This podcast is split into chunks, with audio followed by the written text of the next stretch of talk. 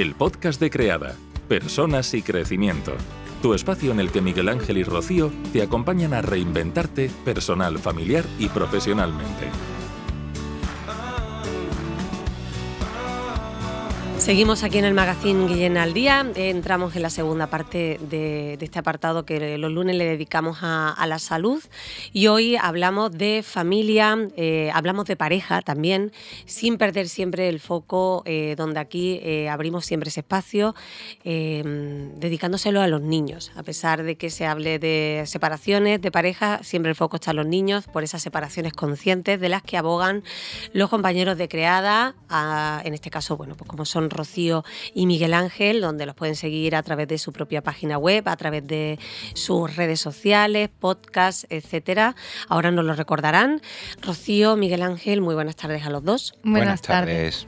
Eh, hoy estamos aquí de nuevo en este apartado en el que le dedicamos al verano.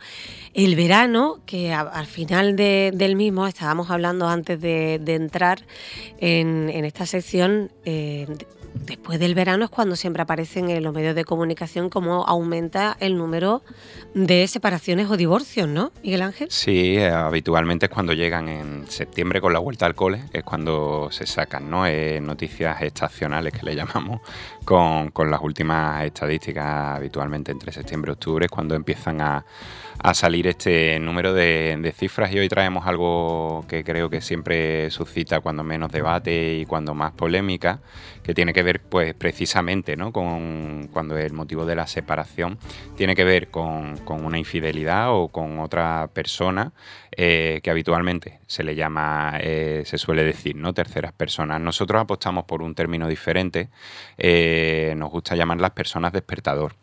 Eh, a veces en, redes eh, sabemos ¿no? que, ha suscitado cierta controversia porque, de, porque nos gusta el término de persona porque de alguna manera lo que viene a, decir es que estamos en una situación en la que mm, no estamos del todo despiertos y, al surgir esta persona mm, bueno pues viene a traernos y a ponernos de relieve una situación en la que no en la que no, no, se está viendo la totalidad del sentido. ¿no?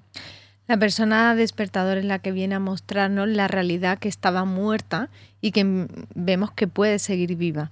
Eh, hay muchas veces que, cogemos una rutina y una inercia en la que pareciera que ya por la edad que tenemos o, el tiempo que estamos en pareja, pues no nos corresponde sentir según qué cosas. Pero de repente llega esa persona y volvemos a tener unas sensaciones que creíamos que ya no podríamos volver a tener, unas sensaciones que nos despiertan la posibilidad de otra realidad, nos hacen ver que estaba muerto algo o dormido en la relación de pareja, pero no dentro de una o de uno, sino que en esa relación de pareja ya había muerto, pero que eso no quiere decir que yo no pueda volver a sentir.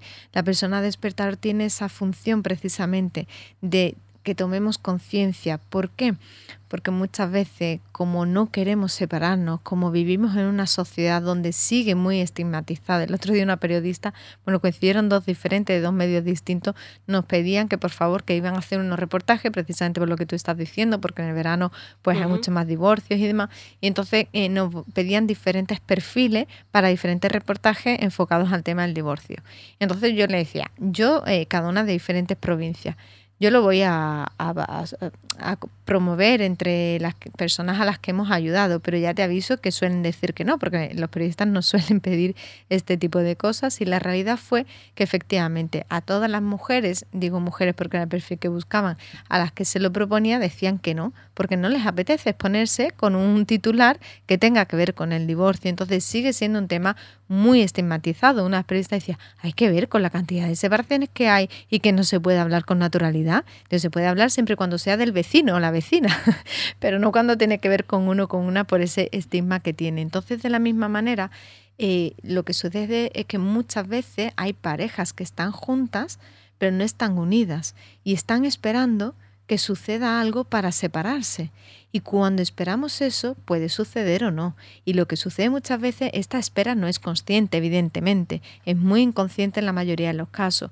Y lo que sucede es que de repente llega alguien que me hace sentir ciertas hormigas en la barriga, me hace sentir estar viva, me hace sentir vista o me hace sentir querida y desde ahí me toca asumir la realidad que todo esto agradable que estoy sintiendo no lo estaba sintiendo en mi relación de pareja. Y ahí muchas veces, por eso hablamos de persona despertada, porque el estigma que tiene la tercera persona es como si fuera es muy machista, porque además no es lo mismo que él sea infiel a que ella sea infiel. La connotación que recibe a nivel social es muy diferente. Entonces, eh, nosotros queremos ir, como siempre pasa, un paso más allá y trascender esa mirada tan constreñida culturalmente y tan dañina además, porque eh, si hablamos de mm, otra persona, de tercera persona, hay alguien culpable. Y nosotros decimos que la persona despertador no se elige la persona despertador sucede. Bueno, no se elige en la inmensa mayoría de los casos porque hablamos de buenas personas.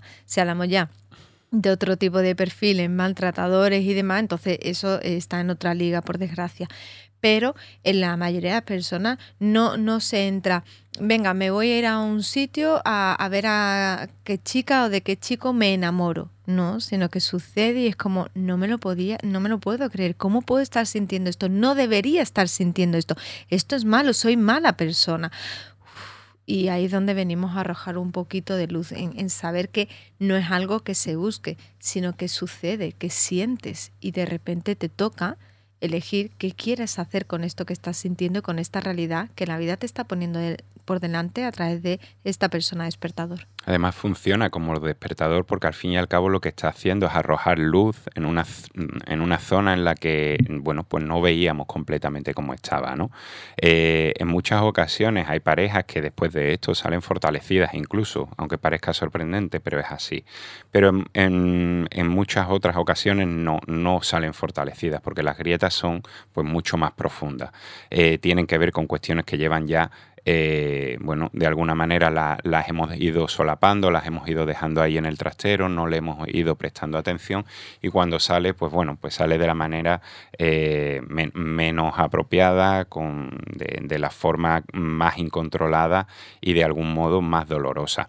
Eh, nos encontramos también con mucha frecuencia que, en algunos casos es como que se busca de, de algún modo una motivación para poder separarnos. En eso que decimos de que seguimos cargando con el estigma y de que la separación y el divorcio sigue sin ser algo que se entienda como un proceso natural dentro del ciclo vital, nos seguimos dando cuenta de que hace falta como una justificación que no es suficiente el habernos dejado de querer o el habernos dejado de mirar, sino que necesitamos algo externo, un, tercer motivo que nos haga verlo. Y muchas veces, pues esto es muy, muy recurrente, ¿no? El, que veamos que, una persona despertador, pues bueno, ya es motivo suficiente. Esa eh, manida frase, ¿no? De, vino ella, porque como bien hemos dicho, suele algo muy machista, mm. eh, de, vino y se metió en medio de esa pareja idílica y demás. Bueno, eh, lo que no se ven, obviamente, de cara a la galería nunca son esas grietas. Y no es posible, ¿vale? No, no, y, en, todo el tiempo que llevamos acompañando procesos, eh, concluimos que no es posible que venga en una relación sólida, eh, serena, consciente, amorosa, respetuosa, con sus más y sus menos, pero en la que estamos de manera voluntaria y de manera presente, no es posible que venga una tercera persona a meterse en medio. Cuando viene una persona o, o se dice que viene una persona y se mete en medio, es porque efectivamente había ya algo que o estaba dormido o estaba, estaba muerto.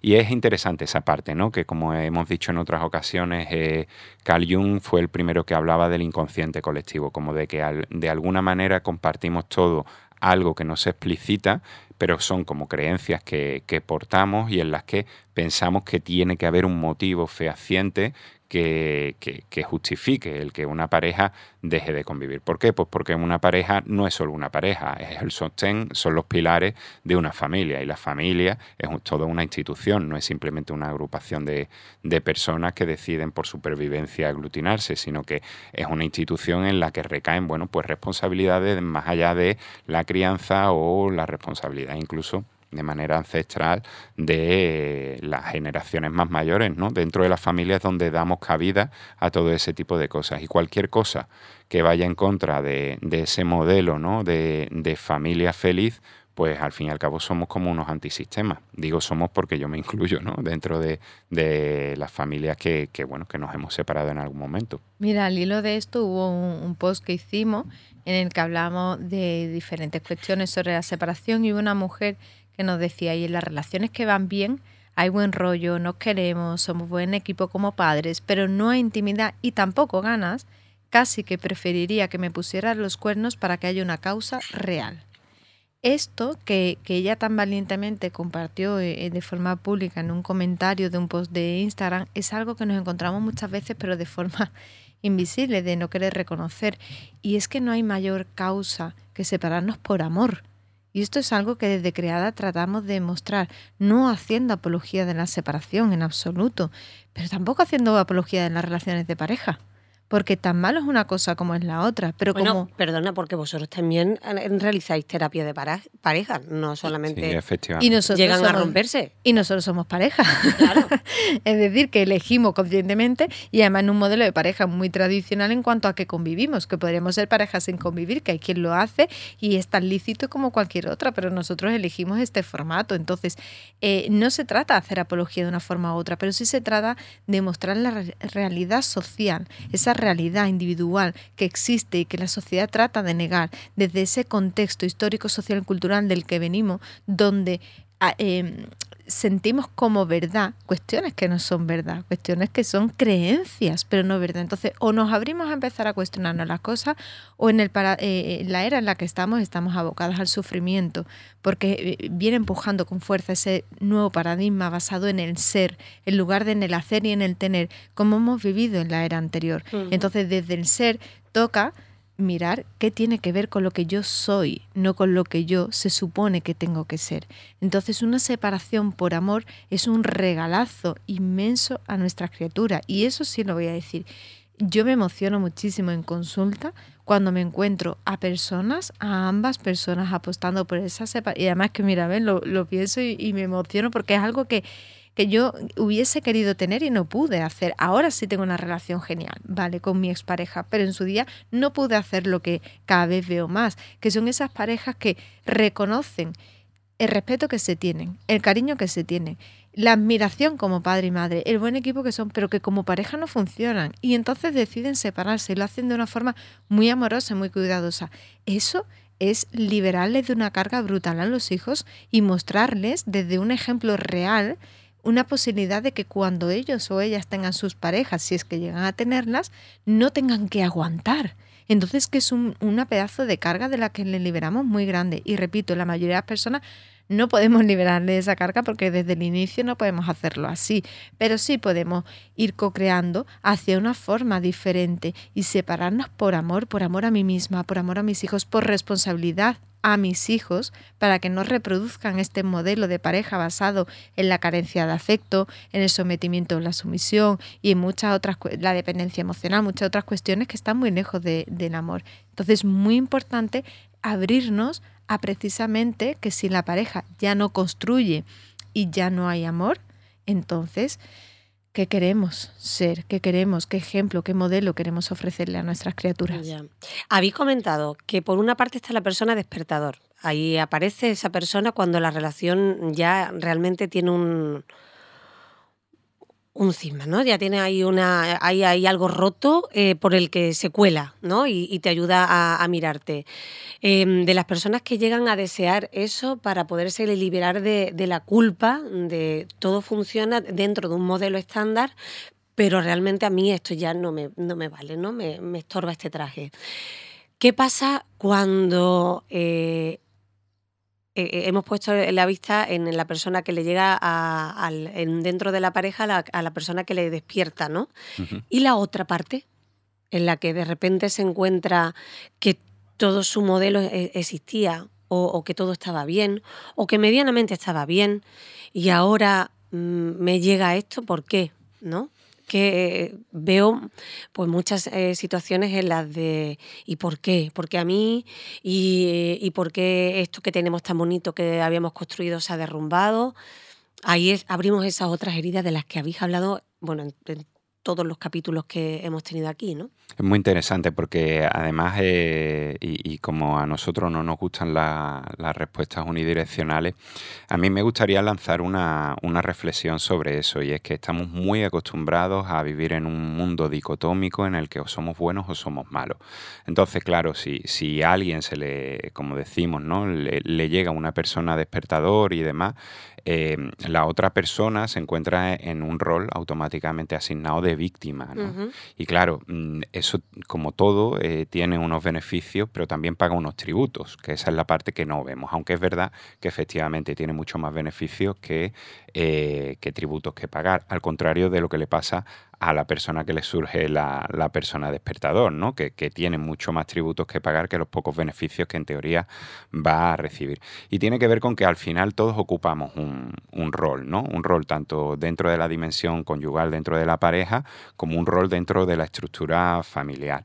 Y, en esa partida dicotómica, pues claro, mientras uno es un verdugo, o sea, una víctima, al otro el, papel que le toca es el de verdugo. Y, y ahí recomendamos muchas veces, ¿no? La película de, Berlanga en el que explica muy bien, nadie quiere ser verdugo, nadie quiere serlo y el, y el, motivo fundamental es que dentro de la, eh, de la sociedad no tenemos la madurez suficiente como para hacernos la pregunta a nosotros mismos de dónde estábamos en ese proceso de pareja. Tú has dicho, ah, es que claro, ha venido y destruye de alguna manera, ¿no? Dentro del cliché, esta relación tan bonita. ¿De verdad era tan bonita? De verdad, porque puede, y nos encontramos muchas veces eso, ¿no? Que de cara a la galería, eh, efectivamente, la la relación parece muy bonita, pero en el interior quizás no lo era. Porque volvemos a decir, si verdaderamente eh, ahí había una cohesión, no hay posibilidad de, abrir fisuras.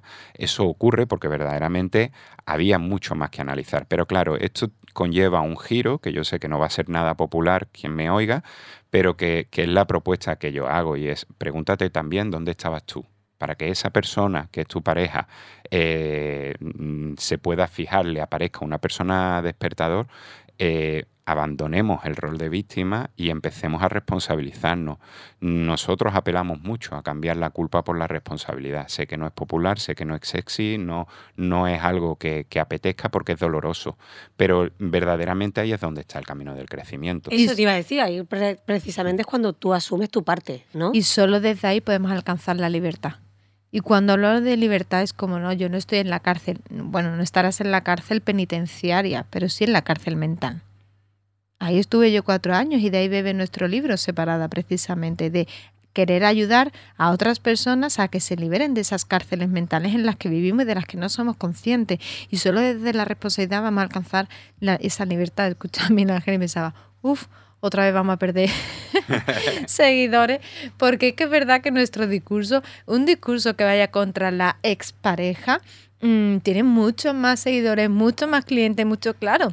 Oye, es verdad, porque últimamente no aparecen en las redes sociales. Si te ha dejado es porque no quería estar. Claro, entonces.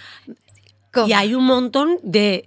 de caña a la otra persona. Claro, y pues bueno. Mm, Realmente, claro, lo fácil es eso. Hombre, claro que es fácil porque... Porque lo culpa y tú te quedas con esa parte... De víctima. Claro. Y es muy cómodo, oye, que, que, que aquí eh, mi Ángel y yo... Muchos hemos, beneficios, lo he dicho. Claro, hemos eh, pasado por el proceso y que de verdad que entran muchas ganas y hay días que toca tirarse en el sofá, en la cama, sintiéndose... Pero también es lícito no sentirte... Hombre, por supuesto que sí. Porque a lo mejor esa persona pensaba que realmente todo iba bien, ¿no? Claro, y, y no podía verlo. Le faltaba esa perspectiva y esa mirada honesta de lo que había en la relación de pareja, ¿vale? Y, todo el mundo necesitamos tirarnos el tiempo que sea en el sofá, en la cama, llorando. Yo recuerdo a mi madre me decía, hay cosas que tienen de niña tres minutos para llorar, otras tres horas, tres días, tres semanas. Lo que tiene que ver es cuando una vez que ha pasado esos tres, tres lo que sea, adelante. Y es verdad, hay un momento en el que toca eh, encerrarse y hartarse llorar sintiéndose la mm, persona más desafortunada del mundo. Y, ese, y estar ahí también es necesario. Y no solo es lícito, sino necesario para después poder construir. Ahora bien, si nos quedamos ahí atrapadas, mal favor nos hacemos a nosotras y mal favor le hacemos a nuestros hijos e hijas. Entonces esa es la parte en la que toca asumir la responsabilidad de, primero, vivo todo este revuelo, vivo toda la frustración, la ira, la sensación de traición que esto me despierta y después, venga, vale, me seco las lágrimas y veo qué necesito para poder avanzar abriéndome a qué viene esto a enseñarme. Y muy importante en esto es que cuando no asumimos la responsabilidad de la decisión de lo que veo en la pareja y espero que llegue, pues lo mal dicho una tercera persona o más bien una persona despertador, por mucho que pongamos esta mirada mucho más compasiva y amorosa de persona despertador que la juiciosa de, de tercera persona, cuidado, porque una infidelidad, sea mirada desde una visión más amorosa o menos, siempre va a despertar muchas heridas y va a crear otras nuevas. Entonces el proceso de separación que ya suele ser doloroso, se une la culpa inmensa, la sensación inmensa de, traición y, muchas otras, la ira, que hacen muy difícil que la separación, como hablábamos en el último episodio, en el último programa, sea consciente, porque ahí las heridas son muy jodidas. Entonces es muy importante entender que si esto sucede, no nos fustiguemos, pero em, intentemos que no suceda. Es decir, si estoy viendo que mi relación de pareja no funciona y que en verdad estoy aguantando por inercia, eh, bueno, pues busca la forma de transitar esos miedos para poder tomar una decisión antes de que la relación esté ya, como decimos, en la UCI, donde separarnos amorosamente se hace realmente difícil.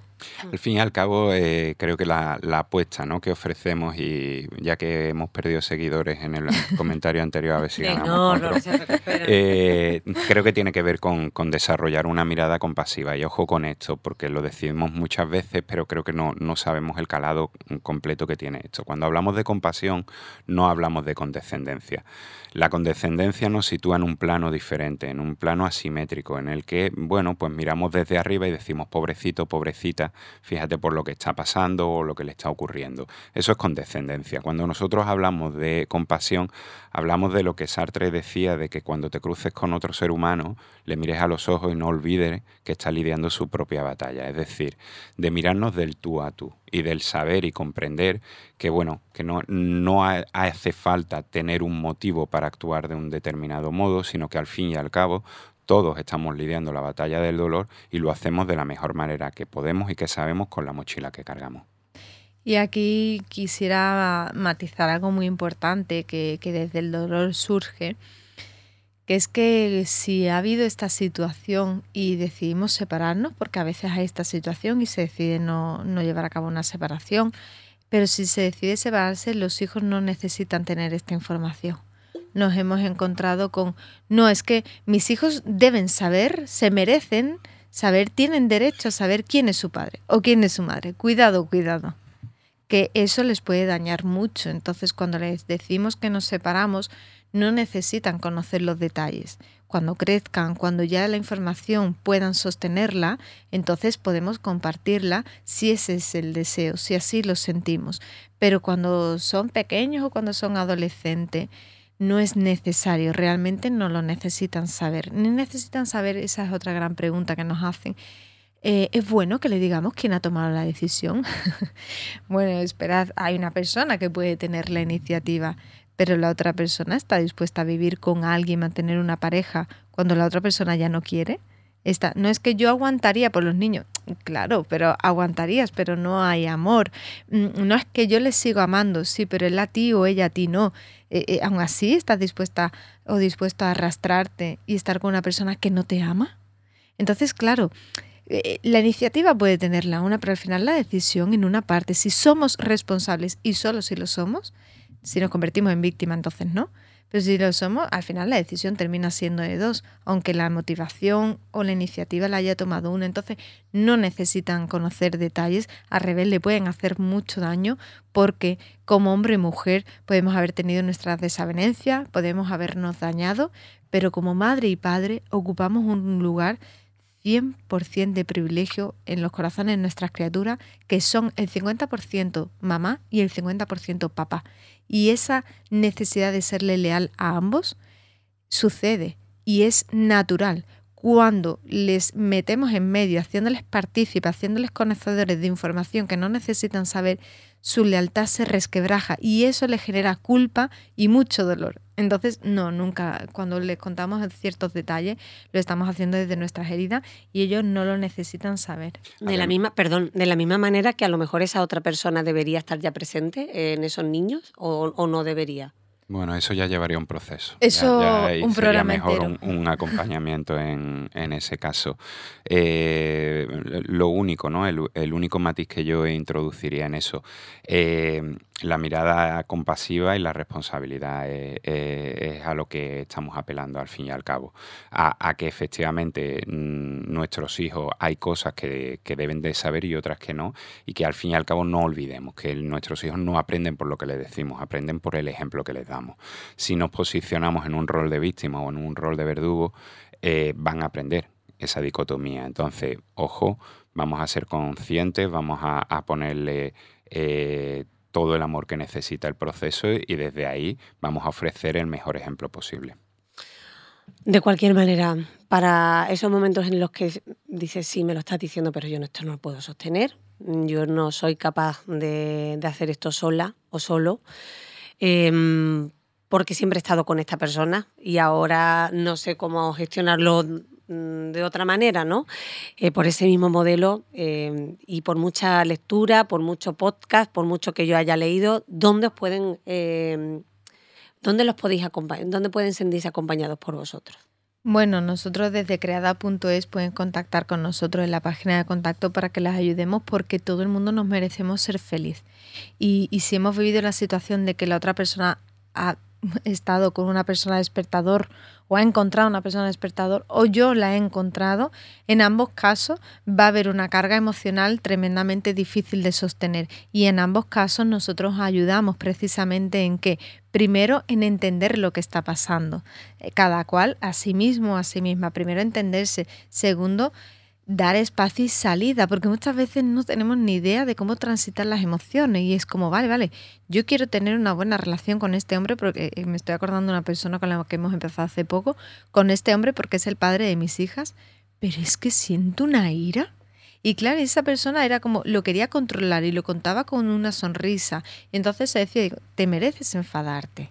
Te mereces porque tú, como persona, como ser que también tienes ego, mereces darle salida a toda esta ira. Eso no quiere decir que vayas a él a decirle según qué cosas o darle el puñetazo que te gustaría darle, pero si aquí entre tú y yo en este espacio vamos a sacar todo eso. ¿Y qué hacemos? Precisamente transitar todas las emociones que se mueven para que después podamos integrar lo que ha vivido y entonces colocarlo en un lugar sano que le permita co-crear eso que tan amorosamente desea co-crear. Pero para que eso sea sostenible, primero hay que dar cabida a todo este revuelo que viene con la sensación de traición. Y por otra parte, cuando es la persona la que nos pide ayuda, que se ha encontrado con esa persona despertador carga con un peso de culpa abismal que le hace tomar decisiones muy erróneas desde el me merezco esto malo que me está pasando, me merezco la falta de respeto que la otra persona está teniendo sobre mí, me merezco em, que mi hijo me hable mal porque mm, y desde ahí no. o sea, ahí qué hacemos? Pues dar espacio a todo lo emocional, liberar la culpa, poner la situación en orden para que pueda co-crear algo desde respeto a sí misma. Porque de la misma, a mí me gusta poner este ejemplo porque es muy básico. Las personas no elegimos cuando eh, tener ganas de hacer pipí las ganas suceden. De repente siento la necesidad de hacer pipí. Decido si voy ahora o espero, si puedo aguantar o no puedo aguantar. Pero esa necesidad, esa sensación de orinar sucede. De la misma manera nos pasa con todo lo que sentimos y con todo lo que nos pasa a nivel fisiológico. Entonces, no quiere decir que es que el enamoramiento sea fisiológico, no. Eso es otro debate. Pero sí que esta sensación de encontrar la persona despertada sucede, no se busca.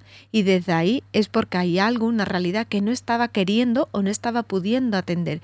Y desde ahí no nos merecemos culpa. Sí hay que asumir la responsabilidad, tanto una parte como la otra. Pero para asumir la responsabilidad de verdad hay todo un mundo emocional primero que atender, que transitar, que liberar, para después poder construir en pro de nuestra familia que no se ha trabajado en las generaciones anteriores. Y de ahí que estemos ahora pues eh, en esta generación bisagra, ¿no? Como ya hemos llamado en otras ocasiones. Gracias, Rocío Miguel Ángel, por dar esa luz, esa calma y ya saben, pueden conseguir eh, más información a través de sus redes sociales. Eh, nos veremos en la próxima sesión aquí. Gracias. Hasta ahora. Y hasta aquí el episodio de hoy. Si te ha gustado puedes compartirlo para que pueda llegar a más personas.